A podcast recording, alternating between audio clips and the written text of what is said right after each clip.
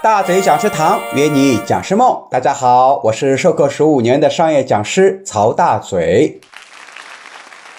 从本小节开始呢，我们来分享一个非常重要的概念，叫做客户定位。在前面我们讲了如何去定位我们自己的课程，那么接下来呢，我们讲如何去找寻我们的目标客户。商业讲师啊，自己就是商品。如果没有人来销售这个商品，那么商品呢就失去了其商业价值。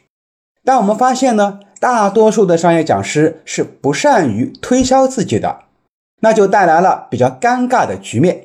你可以把课讲得非常好，但是呢，就是没有人请你讲课。所以，商业讲师除了要把课程演绎好以外呢，还要懂得如何去更好的销售，更好的包装自己。三好讲师的标准呢，就是内容好、氛围好和宣传好。前面两个好呢，是确保我们的产品质量；而第三个好呢，就是确保我们的课好卖。那么，如何让自己好卖呢？那首先要知道我们应该卖给谁，目标客户在哪里。在营销界里有一句经典的话：如果你把所有需要的客户当做是你的客户，就等于没有客户。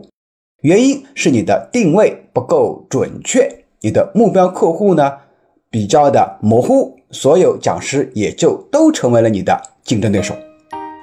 那么，我们职业培训师的客户到底是谁？他们又在哪里？以及他们分哪些类别呢？